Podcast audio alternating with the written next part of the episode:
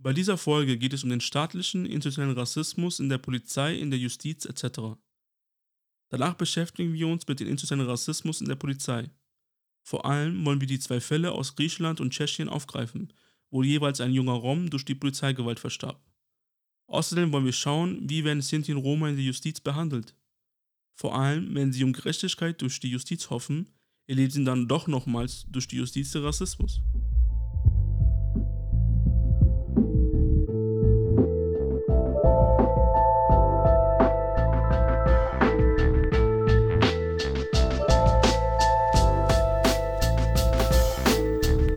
Herzlich willkommen zur dritten Folge dieser Podcast-Reihe.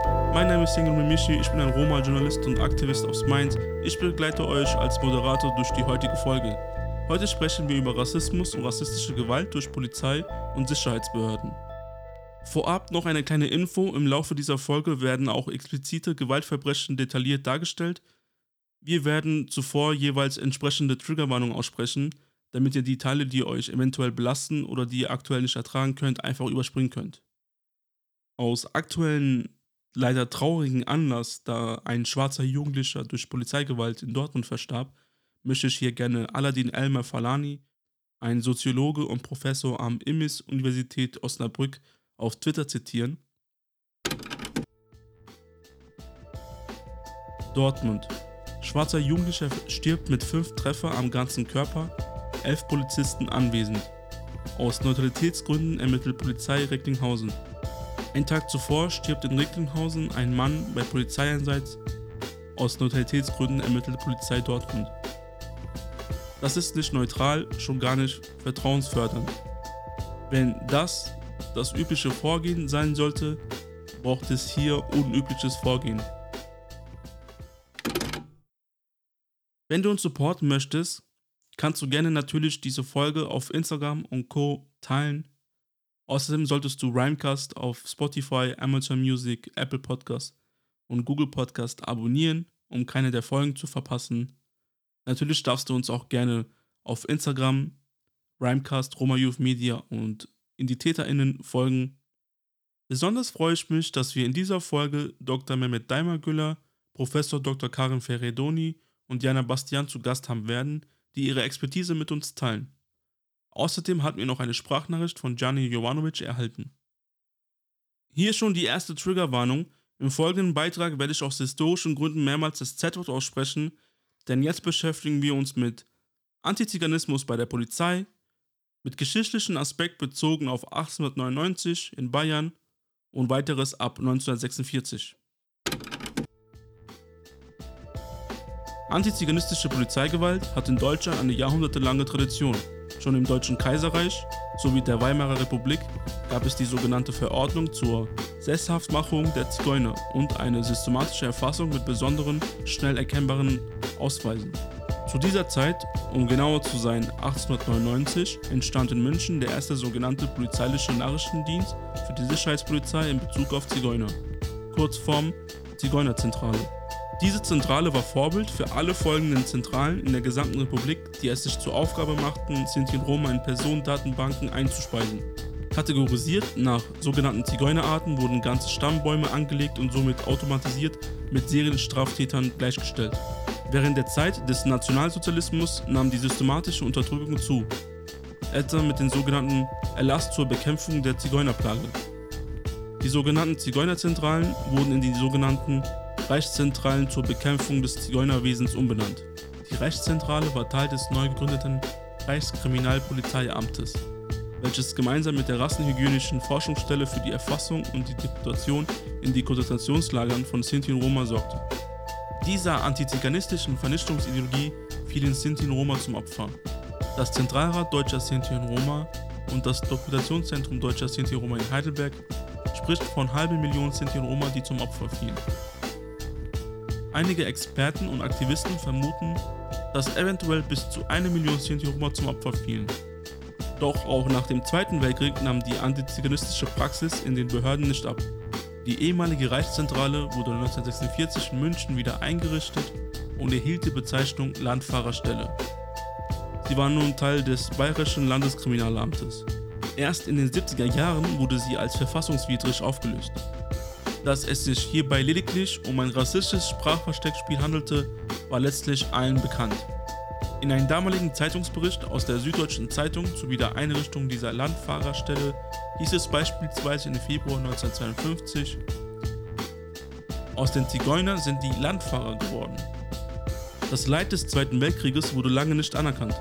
Stattdessen begegneten die Überlebenden in Schulen, den Behörden, überall in der Gesellschaft weiterhin den Täter. 1956 urteilte der Bundesgerichtshof zutiefst antiziganistisch. Er sprach den Minderheiten ab, überhaupt Opfer eines rassistischen Völkermords gewesen zu sein und gab den Angehörigen sogar eine Teilschuld an ihrer Verfolgung und Vernichtung. Erst 1982 wurde der Völkermord an den europäischen Roma und Sinti durch die Nationalsozialisten offiziell von der Bundesregierung anerkannt.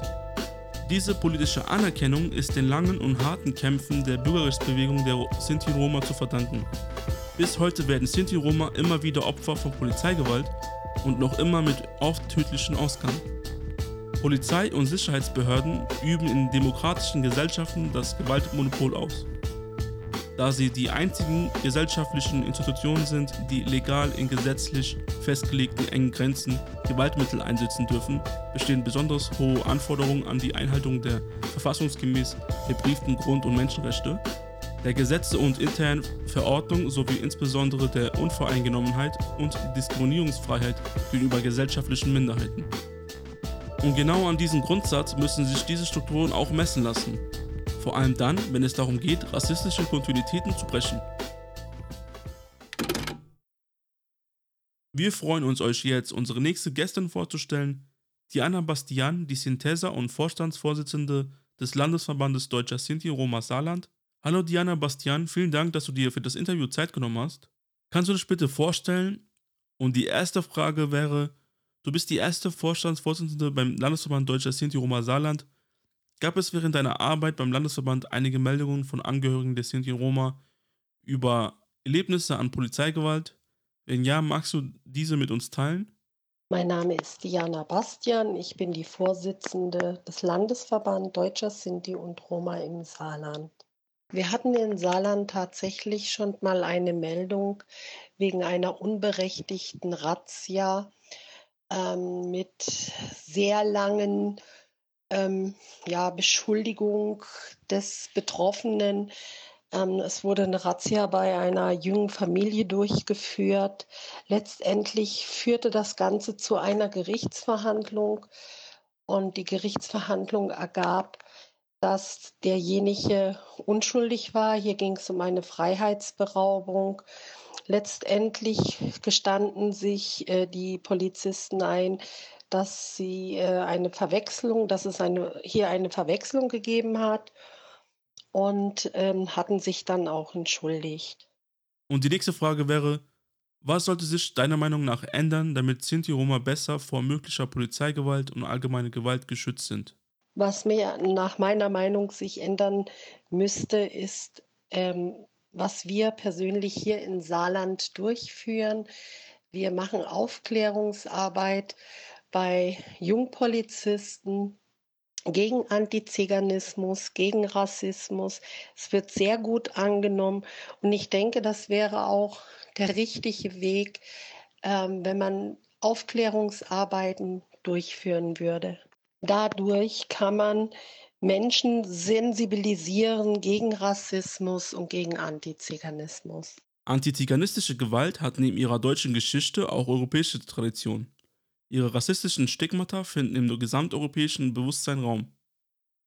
Zwei relativ junge Beispiele von rassistischer Polizeigewalt in Europa möchten wir hier kurz anschneiden. Hier eine Triggerwarnung wegen der Beschreibung von Polizeigewalt und Tod. Die beiden Fälle, die wir ansprechen, spielen in Griechenland und Tschechien. In beiden Fällen wurden Roma Opfer von Polizeigewalt. Wer die Bilder von dem Tod des Afroamerikaners George Floyd noch vor Augen hat, kann sich den Fall von dem 46-jährigen Stanislav Tomasz im Juni 2021 ziemlich genau vorstellen. In der Stadt Teplice kniete ein Polizist sechs Minuten lang auf dem Nacken des Roms, während weitere Polizisten auf seinem Rücken und seinen Beinen saßen, während er wie auf dem öffentlichen Bildmaterial erkennbar schon regungslos war. Kurze Zeit darauf verstarb Tomasz im Krankenwagen.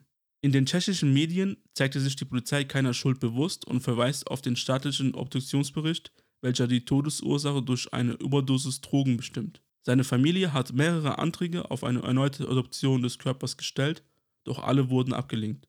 Auch der Versuch einer Anzeige seiner Schwester Simona Tomasova gegen die Polizei wurde abgelehnt.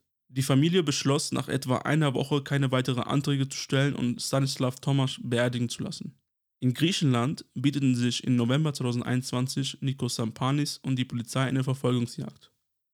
Nachdem Sampanis und zwei jüngere Verwandte, die ebenfalls im Auto saßen, ein Auto vermeintlich gestohlen haben, nach über 30 Schüssen von sieben Polizisten erlag der unbewaffnete Sampanis den Schussfeuer und seiner Wunden direkt.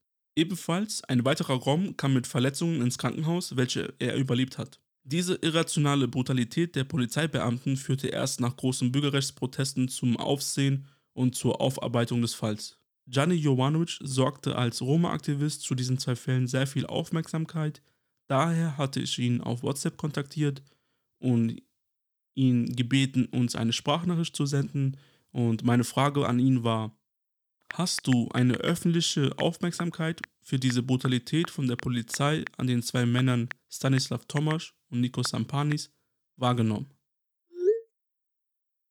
Nein, überhaupt nicht.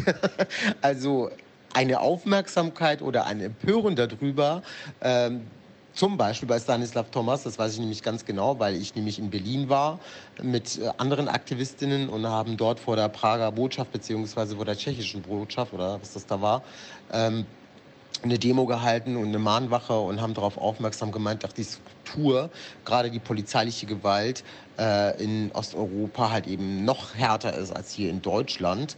Und äh, ich habe gar nichts davon mitbekommen, weder von dem einen noch von dem anderen. Ähm, es wird im Gegenteil überhaupt gar nicht zum Thema gemacht. Wenn, dann kriegst du es ein paar Mal in irgendwelchen ähm, Instagram-Accounts. Da wird es nochmal äh, von ein paar Aktivistinnen, die selber aus der Community gepostet. Aber der öffentliche Aufschrei und das Empören auch bei den Social Media ist einfach unterirdisch. Auch in Deutschland ist eine schnelle und lückenlose Aufklärung von antiziganistischen Vorfällen nicht immer gewährleistet, da institutioneller Rassismus auch in der Justiz stattfinden kann. Dabei muss klar sein, Rassismus ist ein gesamtgesellschaftliches Problem. Die rassistischen Verhältnisse in Deutschland prägen die ganze Bevölkerung und teilen sie in zwei Gruppen ein. Die Gruppe der von Rassismus betroffenen rassifizierten Menschen und die der von Rassismus profitierenden Menschen. Er ist der Alltag von rassifizierten Menschen, die ihm sowohl auf der individuellen als auch auf der Ebene der gesellschaftlichen relevanten Einrichtungen als institutionellen Rassismus ausgesetzt werden. Das Justizwesen, die dritte Staatsgewalt, ist einer dieser Einrichtungen, in denen institutioneller Rassismus als Machtinstrument für die Beibehaltung der gesellschaftlichen rassistischen Verhältnisse zugunsten der von privilegierten, weißen oder auch als weiße imaginierten Menschen existiert. Und hier ganz klar hinzudeuten, wenn man von weiß spricht, meint man nicht die Hautfarbe, man meint sondern den politischen Konstrukt von privilegierten Menschen zum Beispiel. Institutioneller Rassismus im Justizwesen führt zu einer Justiz, die für einige fairer ist als für andere. Gesellschaftliche Stigmata, wie das verinnerlichte Bild von kriminellen Sinti und Roma und Clanstrukturen, können die Machtausübung justizialer Akteure, zum Beispiel Richter, beeinflussen. Ein wichtiges Phänomen ist dabei Racial Profiling. Daher freue ich mich nun, den Politik-, Sozialwissenschaftler und Rassismusforscher Professor Dr. Karim Ferredoni interviewen zu können. Hallo Professor Dr. Karim Ferredoni, danke, dass du dir für das Interview Zeit genommen hast. Natürlich darfst du dich gerne nochmal selber vorstellen. Und meine erste Frage wäre, welche Folgen hat Racial Profiling für Betroffene? Einen schönen guten Tag, mein Name ist Karim Ferraidoni. Ich bin Juniorprofessor für Didaktik der sozialwissenschaftlichen Bildung an der Ruhr-Universität Bochum. Äh, ich bilde PolitiklehrerInnen aus und meine Arbeitsschwerpunkte sind Rassismuskritik in pädagogischen Institutionen, äh, diversitätsbewusste LehrerInnenbildung und politische Bildung in der Migrationsgesellschaft. Und ähm, gemeinsam mit Studierenden haben wir uns äh, in unterschiedlichen äh, Lernsettings, unter anderem auch äh, mit äh, dem NSU und auch mit Racial Profiling beschäftigt und haben auch didaktische Materialien entwickelt zum Thema Racial Profiling. Und die Folgen des Racial Profilings für Betroffene sind oder können dazu führen, dass das Vertrauen in die Institutionen des deutschen Staates oder in Repräsentantinnen des deutschen Staates nachhaltig erschüttert wird. Äh, warum? Äh, weil wenn beispielsweise Polizistinnen, die ja als Repräsentanten des deutschen Staates gelten, Racial Profiling benutzen in ihrer alltäglichen Arbeit, äh, kann es dazu führen, dass BürgerInnen, die von Racial Profiling betroffen sind, diesen Personen nicht mehr vertrauen. Und das, wenn das häufig geschieht, was bei vielen Menschen of Color, schwarzen Menschen der Fall ist, dann kann es zu einem Vertrauensverlust führen. Das heißt, Racial Profiling macht die Polizeiarbeit nicht besser, sondern es verhindert die vertrauensvolle Zusammenarbeit zwischen Polizei und BürgerInnen.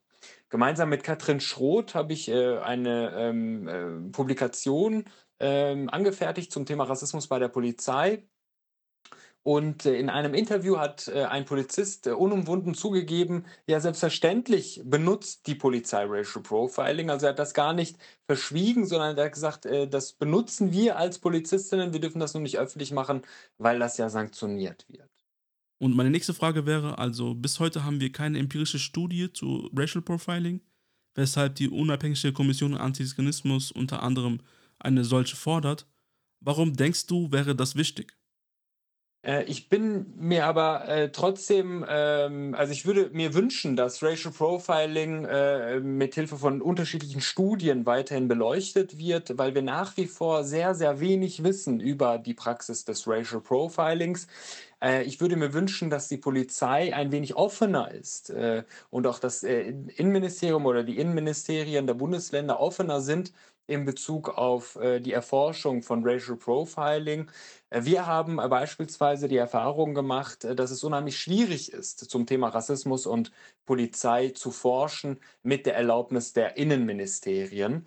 Ich würde mir deswegen wünschen, dass Studien durchgeführt werden, damit eben Maßnahmen, konkrete Maßnahmen entwickelt werden, um Racial Profiling einem produktiv entgegenzuwirken.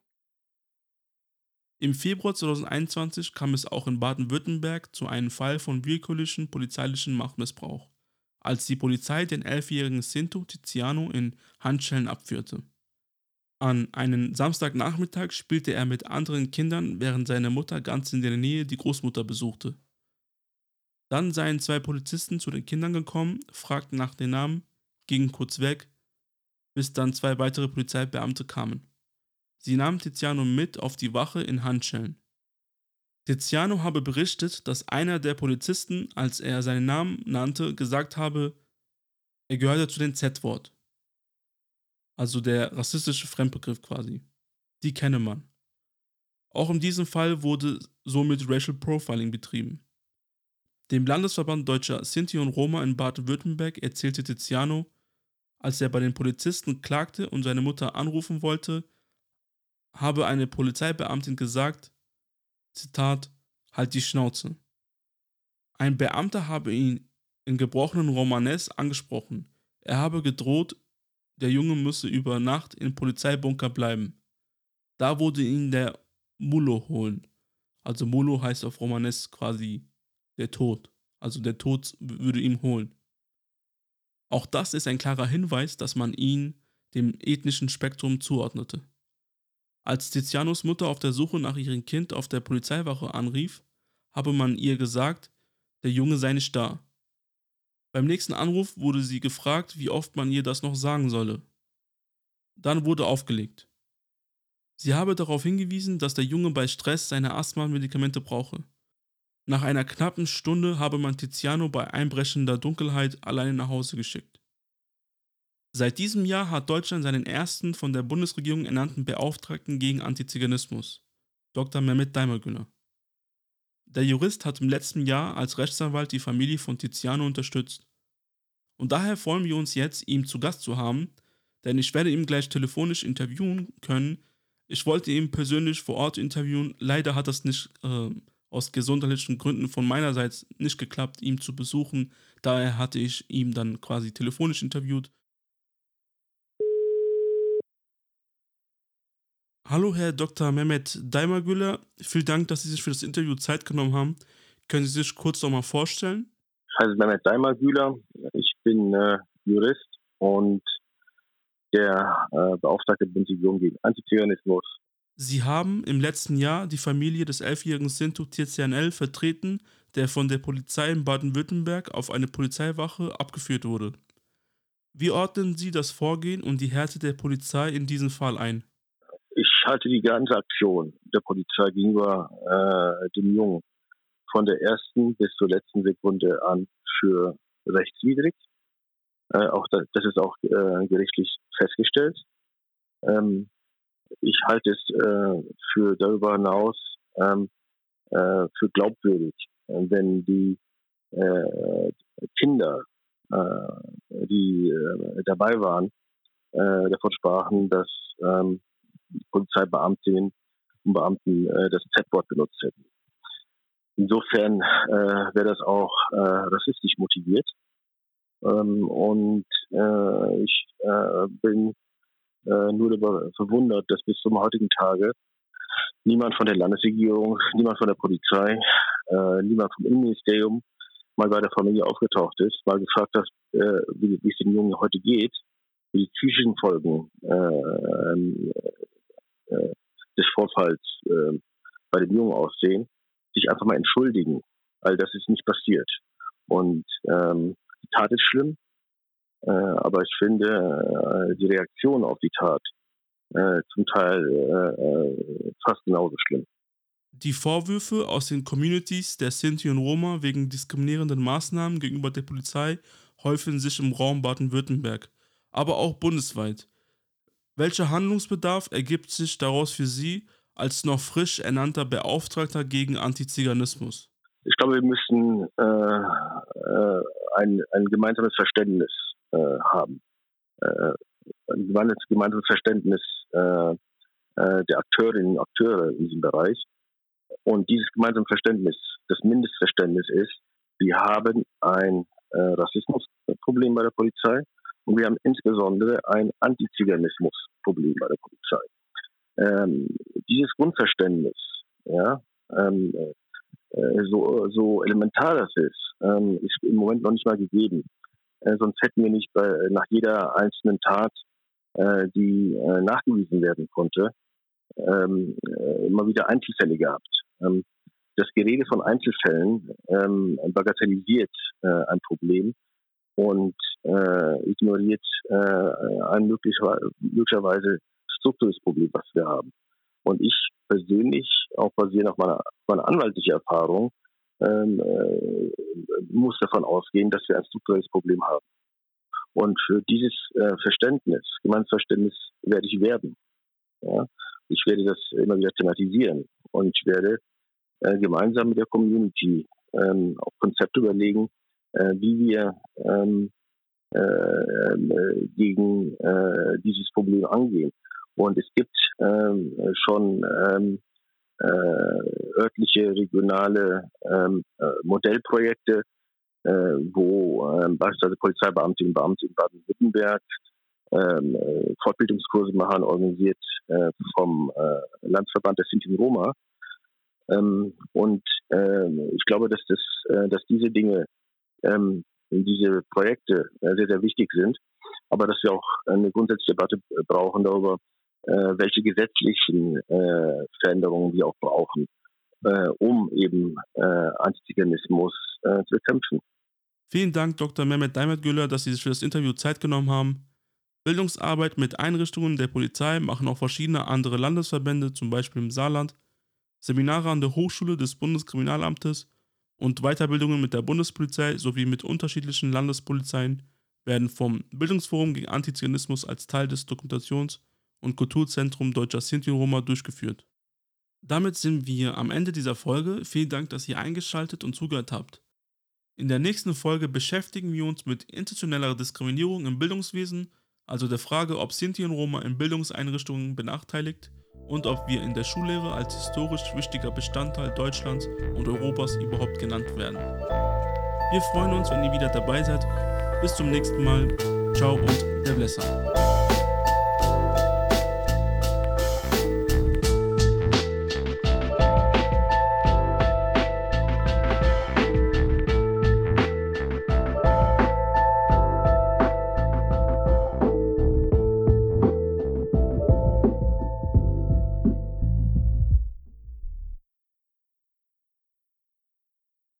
Die vierte Staffel Institutioneller Antiziganismus läuft im Rahmen eines Auftrages vom Institut für Didaktik der Demokratie, Leibniz Universität Hannover in Kooperation mit dem Bildungsforum gegen Antiziganismus.